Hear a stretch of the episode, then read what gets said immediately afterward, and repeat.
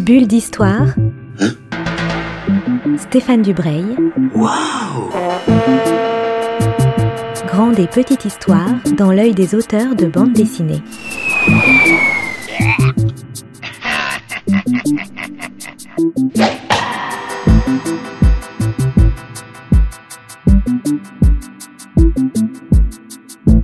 Bonjour à toutes et à tous et bienvenue dans une nouvelle bulle d'histoire spéciale Angoulême 2023. Après Philippe Peter qui nous a parlé des trois finalistes pour le Grand Prix 2023, je suis maintenant avec euh, un autre ami, avec Patrick Gomer, historien de la bande dessinée euh, réputé et respecté, auteur du grand dictionnaire de la bande dessinée. Je, je vois dans mon écran qui fait, qui fait les gros yeux, mais c'est vrai.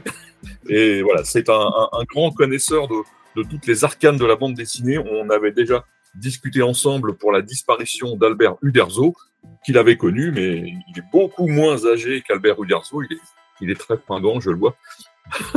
Cher Patrick, bonjour. Oui, bonjour Stéphane. Ah, ça commence fort. Oui, vas-y. on, on, on, va parler de l'histoire d'Angoulême. Bah, première question, comment cette aventure a commencé Avec qui Par qui Et pourquoi Angoulême? Eh ben alors pourquoi Angoulême et, et quand, comment? En fait, euh, tout a démarré, je dirais, dans cette ville improbable, enfin en tout cas pour un festival de bande dessinée, la, la, la ville va bien, merci pour elle, mais euh, pourquoi Angoulême? Ben, C'est tout simplement au milieu des années 60, on a l'émergence de ce qu'on appelle les premiers clubs de bande dessinée. Alors, bah, parmi lesquels, il y en a notamment un qui s'appelle la Saucerlide, qui est donc la société euh, d'études de bande dessinée, etc., et qui à l'époque est notamment animé par un certain Claude Moliterni. Claude Moliterni fait toute une série de, de rencontres, de débats, euh, avec euh, des montages diapos, etc., qui paraissent comme ça un peu bizarres à l'époque d'Internet, mais qui à l'époque sont complètement euh, principes totalement novateurs. Et parmi euh, ben, les gens qui s'inscrivent à la fameuse Saucerlide, qui commencent à suivre à Paris, euh, donc rappelons quand même qu'à l'époque Angoulême-Paris, c'est trois heures et demie dans un train euh, pas chauffé. Hein. Voilà, euh, je parle du XXe siècle. Et à l'époque, donc, il y a un certain Francis Groux, qui est animateur socio-culturel, qui aimerait bien faire vivre un petit peu bah, euh, à la fois les associations, il est très impliqué dans le scoutisme, dans l'aide aux tziganes, etc. Enfin, c'est quelqu'un vraiment qui, qui euh, c'est quelqu'un de bien, Quoi.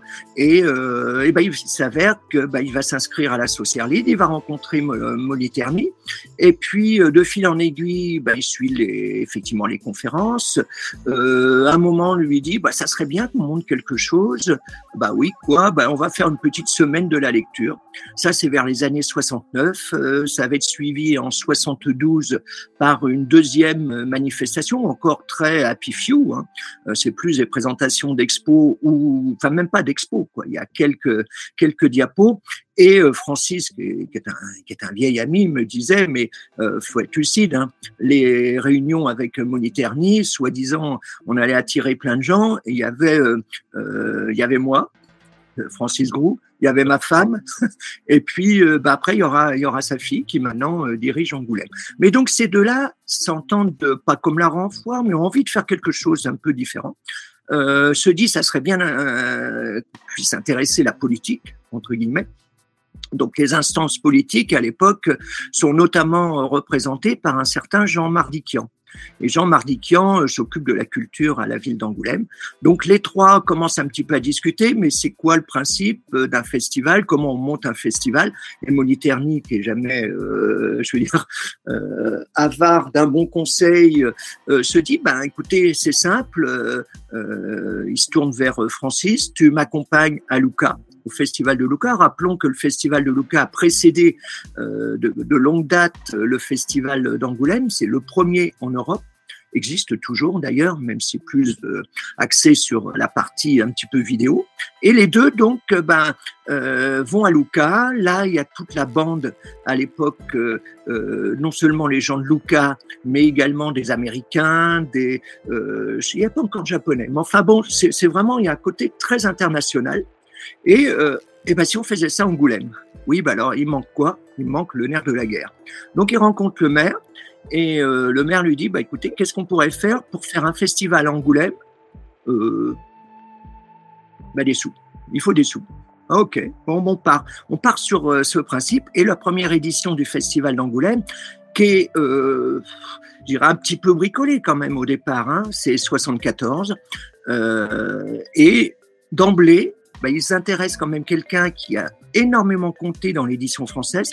C'est un certain Louis Gérard. On a oublié l'importance d'un certain Louis Gérard. Il se trouve que Louis Gérard, c'est le grand monsieur des éditions Casterman, qui mmh. partait du principe que euh, bah, c'est bien. Casterman, c'est à l'époque plutôt un, éditeur jeunesse, essentiellement évidemment la, série Tintin, la série Alix, euh, etc.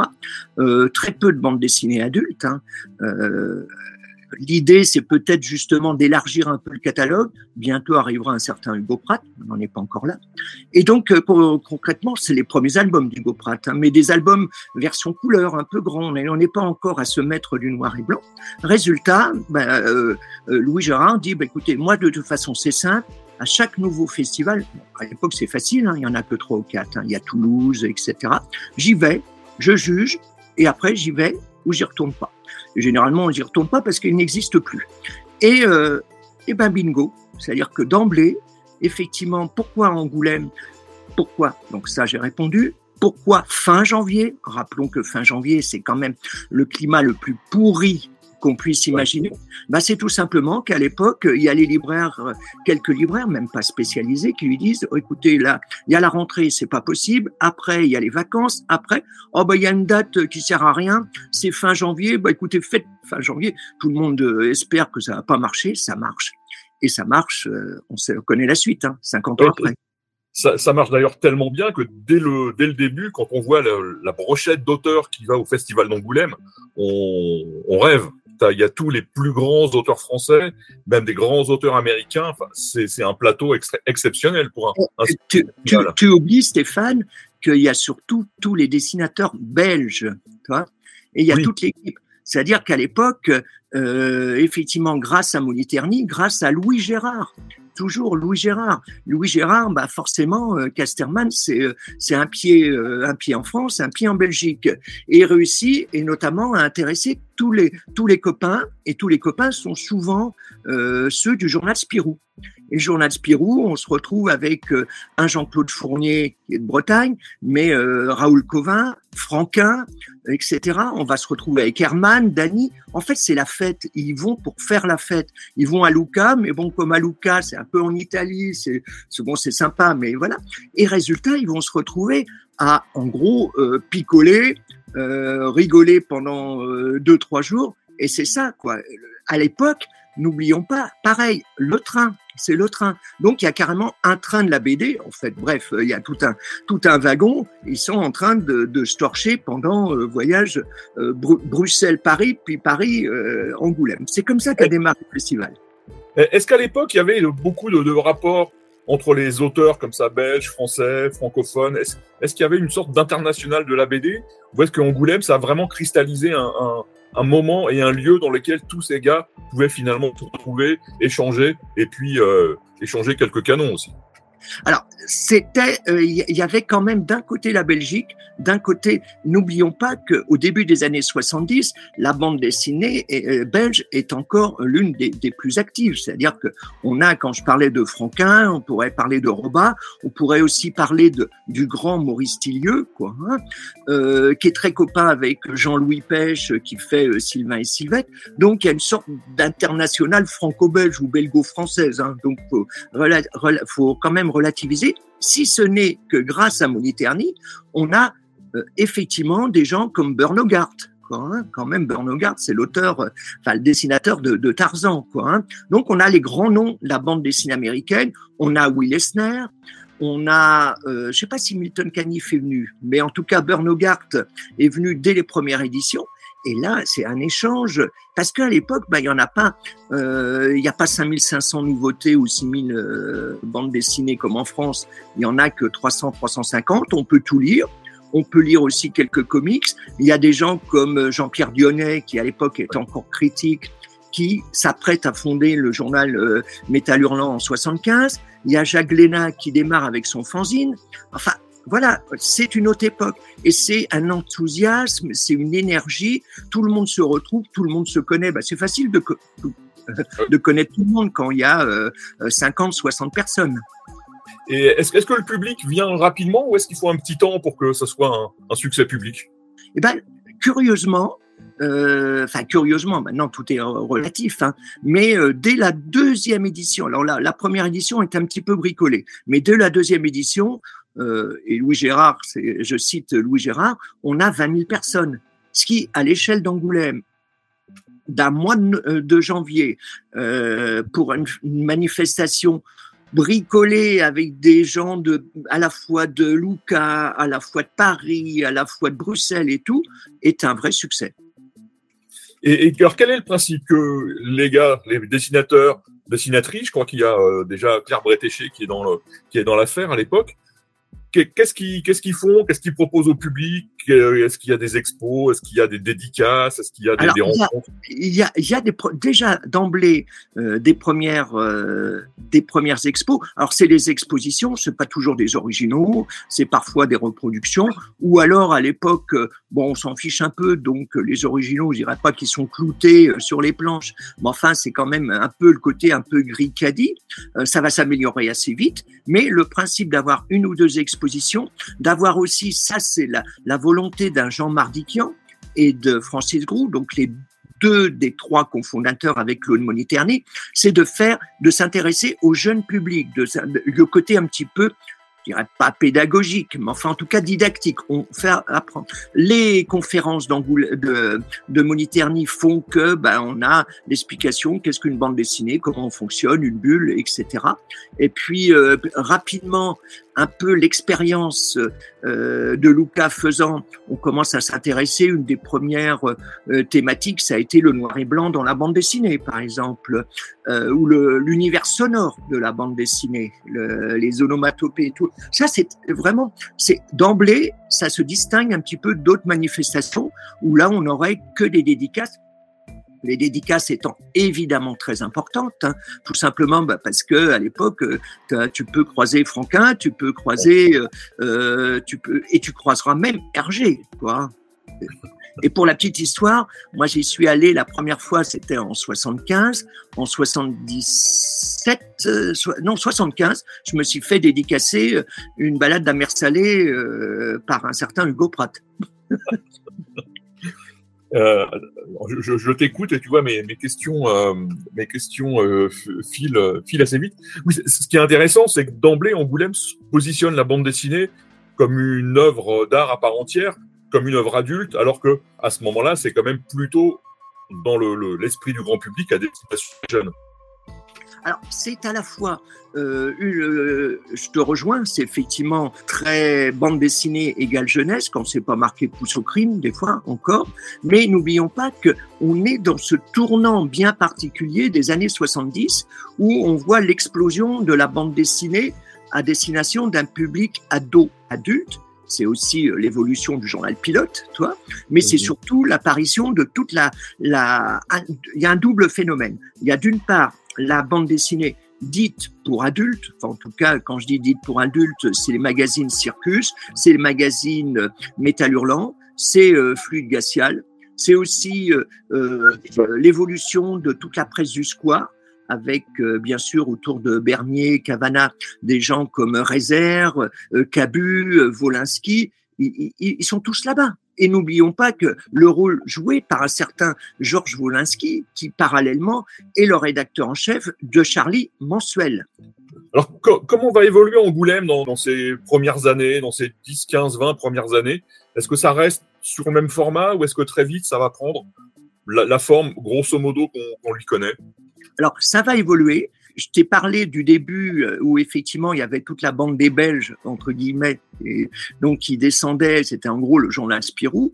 Très vite, ils vont assez mal le vivre, cette évolution de la bande dessinée française qui évolue et qui prend petit un petit peu la place, euh, on va pas dire une sorte de parisianisme, mais c'est un petit peu ça. Donc euh, très vite, il y a des auteurs qui ne viendront plus et qui seront euh, même assez vexés. Par exemple, je pense à certains, un auteur comme Raoul Covin, qui euh, était un des premiers justement à, participer à, la, grand-messe d'Angoulême.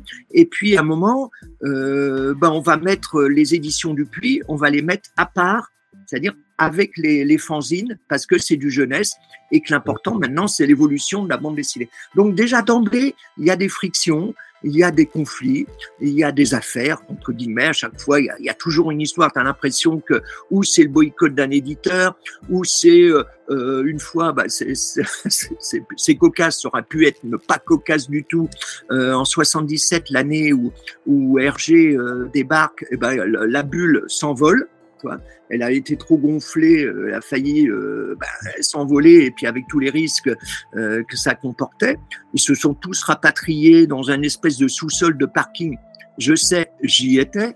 Euh, non, mais c'est voilà, c'est, c'est, tu sens que ce côté à la fois bricolo, à la fois aussi l'implication de la ville, euh, même y compris au niveau politique. Il y a quelqu'un comme Boucheron, par exemple, qui était le, euh, je dirais, le concurrent de, de Socialo, euh, voilà, de socialiste de, la ville, et qui disait, oui, moi, vous vous rendez compte tout ce que ça coûte comme argent, cette ville, cette partie bande dessinée, et puis aussitôt qu'il a été maire, oh ben la bande dessinée, j'adore ça.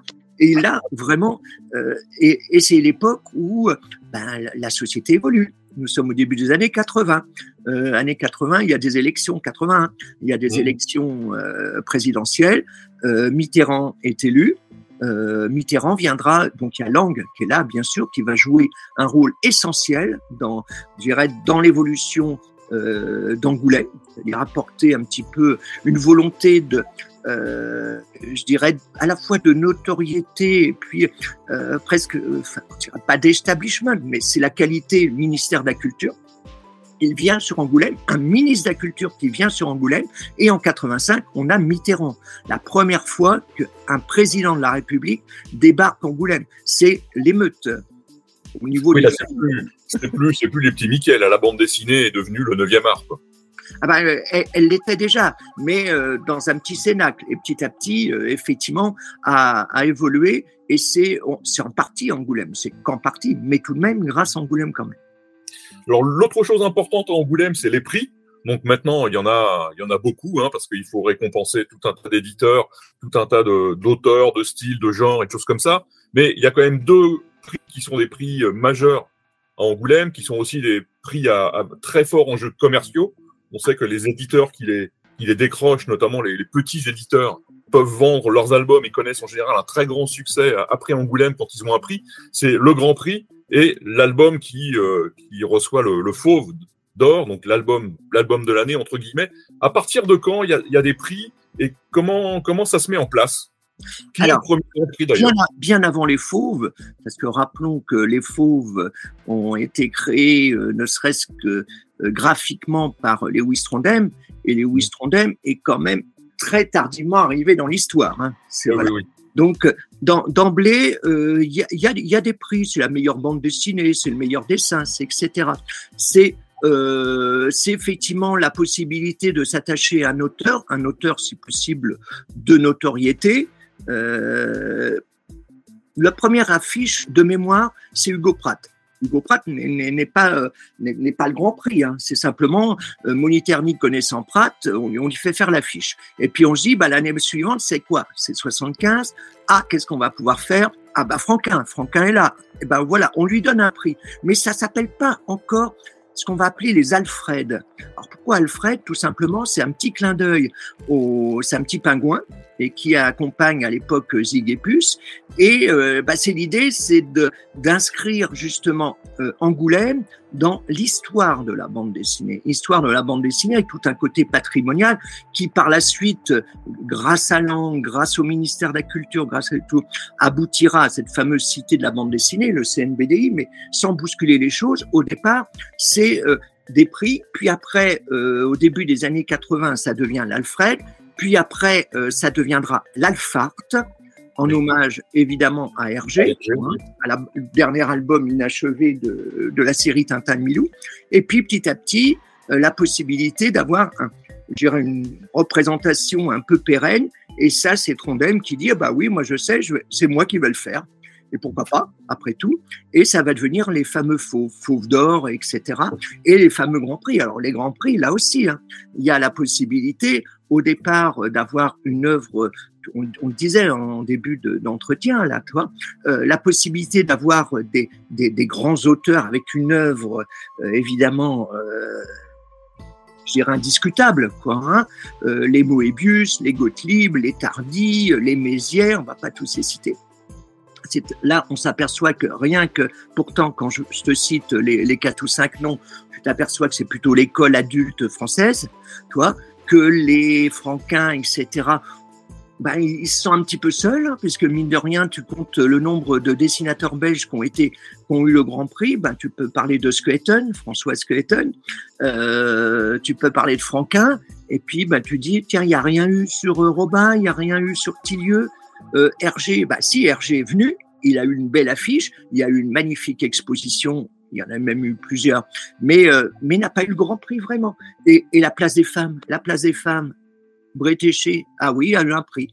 Voilà, un prix spécial, quoi. Hein voilà, c'est d'ailleurs pas un prix spécial, mais a eu, a eu un prix.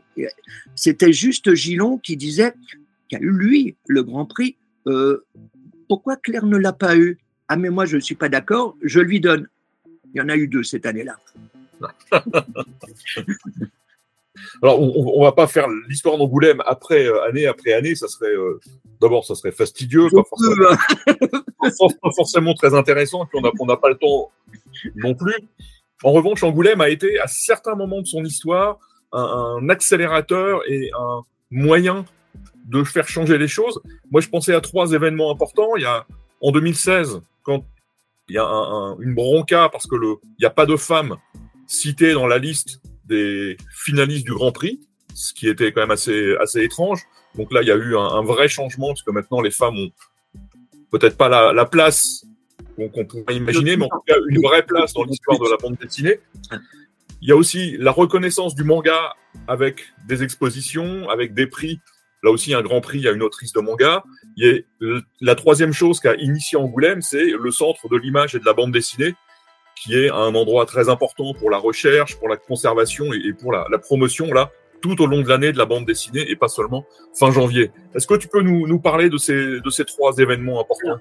Les trois événements euh, euh, bah, sont, je dirais un peu s'inscrivent que tu, tu, le, tu le dis bien dans les évolutions de la société, surtout au-delà de, des évolutions de la société, tout simplement l'évolution de la bande dessinée en tant que média, en tant que reconnaissance officielle, etc. Donc, euh, pour prendre dans l'ordre le CNBDI, Centre national de la bande dessinée d'image, qui maintenant s'appelle la Cité, mais euh, qui au départ euh, n'oublions pas quand même une architecture euh, nouvelle. C'est pas nouvelle, mais c'est Castro, le- donc le, le- Roland Castro. Roland Castro, non pas l'autre. voilà. Et, et, et en fait, en, en- c'est l'ouverture en 89 de, de, du festival de. bah, à l'occasion du festival de cette fameuse du fameux CNBDI qui était un événement on, on oublie ce que c'était. Mais à l'époque, il y avait eu justement Squeton et Peters qui avaient réhabillé euh, le, le CNBDI aux, couleurs, si on peut dire, de, des cités obscures, avec des, des souterrains, etc. Enfin, c'était une, euh, c'était Lucilum à l'époque, Marc-Antoine Mathieu et le Duc qui avaient fait la, la scénographie. C'est, euh, bah, c'est, c'est là, c'est, c'est vraiment là, on rentre dans le côté un petit peu officiel. C'était absolument génial, avec cette possibilité d'avoir un dépôt légal. Le dépôt légal, c'est-à-dire que toutes les bandes dessinées, euh, ben, elles ne sont plus forcément, elles sont bien sûr toujours à la Bibliothèque nationale, mais il y a au moins un exemplaire euh, qui est euh, gardé dans, au CNBDI, et puis parallèlement de très des expositions de très grande qualité, tout un côté patrimonial, tu l'as souligné, avec la possibilité d'avoir des dons, des achats, etc. Donc ça, c'est vraiment important. C'est fin des années 80, début des années 90, 89 euh, et tout. Pour la place des femmes, on, on l'a déjà souligné. Euh, ben, Bretéché, ok. Il y a un peu Florence Estac, quand même, le Grand Prix, mais il n'y en a pas beaucoup. Et alors, effectivement, comme tu dis, euh, effectivement, euh, le jour où on s'aperçoit que dans une sélection comportant des potentiels grands prix, il n'y a pas une seule femme. Là, il y a une bronca. Il se trouve que c'est important, c'est de voir que quand même certains auteurs masculins en fait se disent bah oui, euh, c'est pas normal. Quelqu'un comme Riyad Satouf qui est régulièrement cité, il est encore cité récemment, ça sera peut-être le prochain Grand Prix ou non, mais il se trouve que euh, Riyad dit bah euh, moi j'en veux pas de votre prix, c'est normal qu'il y ait une autrice quoi. Et petit à petit, enfin, on a envie de dire enfin, il y a maintenant des, autrices qui ont euh, ben, une reconnaissance. Et maintenant, je veux dire, ça va, ça va de soi. C'est pas encore la parité, mais euh, il s'agit pas de dire, bah tiens, on va mettre 50% de femmes, 50% d'hommes. Non, c'est il y a du talent ou il n'y a pas du talent. Il y a de plus en plus de femmes qui produisent des ouvrages, donc il y a forcément de plus en plus des ouvrages euh, des Catherine Meurice, euh, des Pénélope Bagieux, euh, des Alison Begdel, encore que là, c'est pas beaucoup d'albums, enfin bon, c'est des albums marquants, etc., etc. Et il y a, la reconnaissance du manga. La reconnaissance du manga, bah, c'est un peu normal, en ce sens où, rappelons que au début des années 70, il n'y en avait pas en France, peu très très peu. Il y avait une revue qui s'appelle euh, Le Cri qui tue, euh, fondée par Atos Takemoto, qui publiait des bandes dessinées un petit peu alternatives, mais on était presque dans presque dans l'underground. Hein. Euh, à partir des années 90, euh, c'est quand même pas si vieux que ça, mais enfin bon voilà, c'est à partir des années 90 on a les premières euh, publications avec Tezuka, etc. Et puis on a surtout le phénomène d'édition euh, en dehors de Dragon Ball, c'est euh, Akira de Atos Takemoto et Atos, euh, pardon, de, de Otomo, autant dire, Katsuhiro Otomo. Et Katsuhiro Otomo, bah, ça va être le premier Grand Prix, voilà, japonais, à recevoir effectivement la, récompense suprême au Festival d'Angoulême. C'est l'ouverture aussi vers de nouveaux, de nouveaux, un nouveau lectorat. Quoi, hein. Et à l'heure actuelle, ben, le manga euh, je dirais, même dépassé euh, en nombre de titres, pas en volume, en nombre de titres, euh, volume financier, en nombre de titres, les publications belgo-françaises et américaines. Il y a même, j'allais ajouter un quatrième événement qui, là, moi, m'a marqué cette année, c'est la reconnaissance de la BD alternative. Cette année, dans, dans les sélections de, de futurs fauves et de voilà, d'albums qui risquent d'avoir des prix. Il y a des, des tout petits éditeurs. J'en ai découvert certains cette année, donc c'est dire aussi euh, à la fois mon inculture et, et l'importance d'Angoulême pour faire émerger ce genre de littérature. Mais la BD de genre et la BD alternative commencent à prendre une plus grande place. Et là, il y a des débats parce que c'est une BD qui a, a j'allais dire, un très petit public commercialement parlant, mais Angoulême lui a donné une très grande place. Ah ben tout à fait. Et ça, on peut euh, saluer notamment le travail euh, de fond et de, depuis des années d'un certain Philippe Morin, qui euh, euh, fait partie des gens qui sélectionnent un peu les, les, titres, mais, mais pas, il n'y a, y a, pas que ça. C'est-à-dire que moi, c'est un petit peu, un petit peu comme Cannes, le festival de Cannes. Hein. C'est-à-dire qu'il y a bien sûr les gros blockbusters qui, euh, qui attirent un petit peu l'attention, mais que tout le monde dit, oh bah oui, on le verra. Et puis les, les, les films alternatifs. Là, on a une bande dessinée entre guillemets un petit peu différente et je crois que c'est une des grandes forces d'Angoulême, c'est d'attirer un petit peu le, regard en disant ben voilà il y a il y a les éditions. Alors il y a des éditeurs alternatifs euh, entre guillemets alternatifs, style ça et là, etc. qui euh, oui, ok, ils sont alternatifs, mais quand on voit euh, le succès de d'un des d'un des derniers ouvrages où ils, ils vendent à quatre fois tirage de 5000 exemplaires, on se dit, on est mais c'était la même chose avec euh, l'association, avec euh, euh, Cornelius, etc. Alors quand on regarde effectivement la, la sélection, on s'aperçoit, et c'est pas que depuis cette année, hein, c'est c'est une tendance de fond euh, depuis, allez, je dirais les des années 90, plutôt les années 2000, quoi, hein, où on voit de plus en plus de bandes dessinées bah, qui flirtent avec le roman graphique, avec des thèmes de société, la bande dessinée du réel, et on s'éloigne un petit peu du côté un peu fantaisie euh, avec un Y des, des Mézières, des Drouillet, des Moebius, qui était une des grandes tendances de fond, dirais, des années 70-80.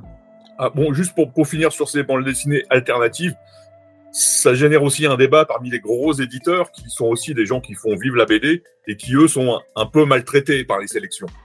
Relativement ah bah, maltraités. Ouais, c'est, mais, mais et, et, je peux les comprendre, hein, parce que c'est quand même eux qui effectivement font, font vivre, euh, ben, d'une part, euh, économiquement euh, le festival. Bon, ils sont maltraités, n'exagérons pas, mais c'est vrai que de temps en temps, on a envie de dire euh, la bande dessinée, c'est pas que le, le côté expérimental. C'est intéressant. Moi, je suis le premier à, à, à, me passionner euh, pour pour ce côté. Et reste que je suis toujours euh, grand public et et que ben je ne pas mon plaisir en en, disant pourquoi pas le dernier Blake et Mortimer ou, ou, le, ou le Torgal Saga qui, qui va sortir ces jours-ci euh, par Robin Recht, qui, euh, dont j'avais adoré le Conan et, et, et Ouais, je, me, je me mets pas de hier, et, mais je comprends à la fois l'agacement, mais c'est ça fait partie un petit peu du jeu. Dernière question, et là je ne sais pas si tu pourras répondre. Comment tu vois l'avenir d'Angoulême? Euh, Oh, sûrement dans les prochaines années encore euh, des polémiques, ça ils adorent depuis le, le début. Euh, L'évolution, euh, sûrement en prenant en compte les évolutions de la société, c'est évident quoi. Hein. Donc tu as parlé de, de, la place des femmes, bah, forcément elle va, elle va grandir et c'est plutôt une bonne chose. Bon, on est à peu près maintenant euh, autour de 30, 30, 35% quoi, toi.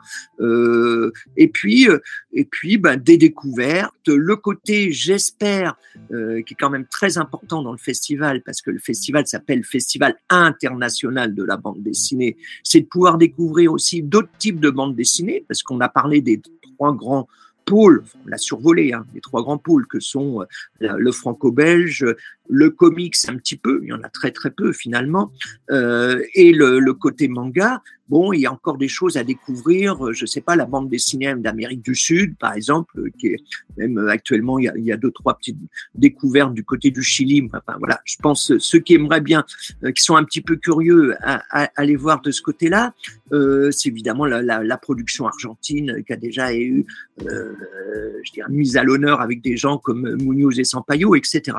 Donc beaucoup de choses à découvrir, d'où le côté festival international de la bande dessinée.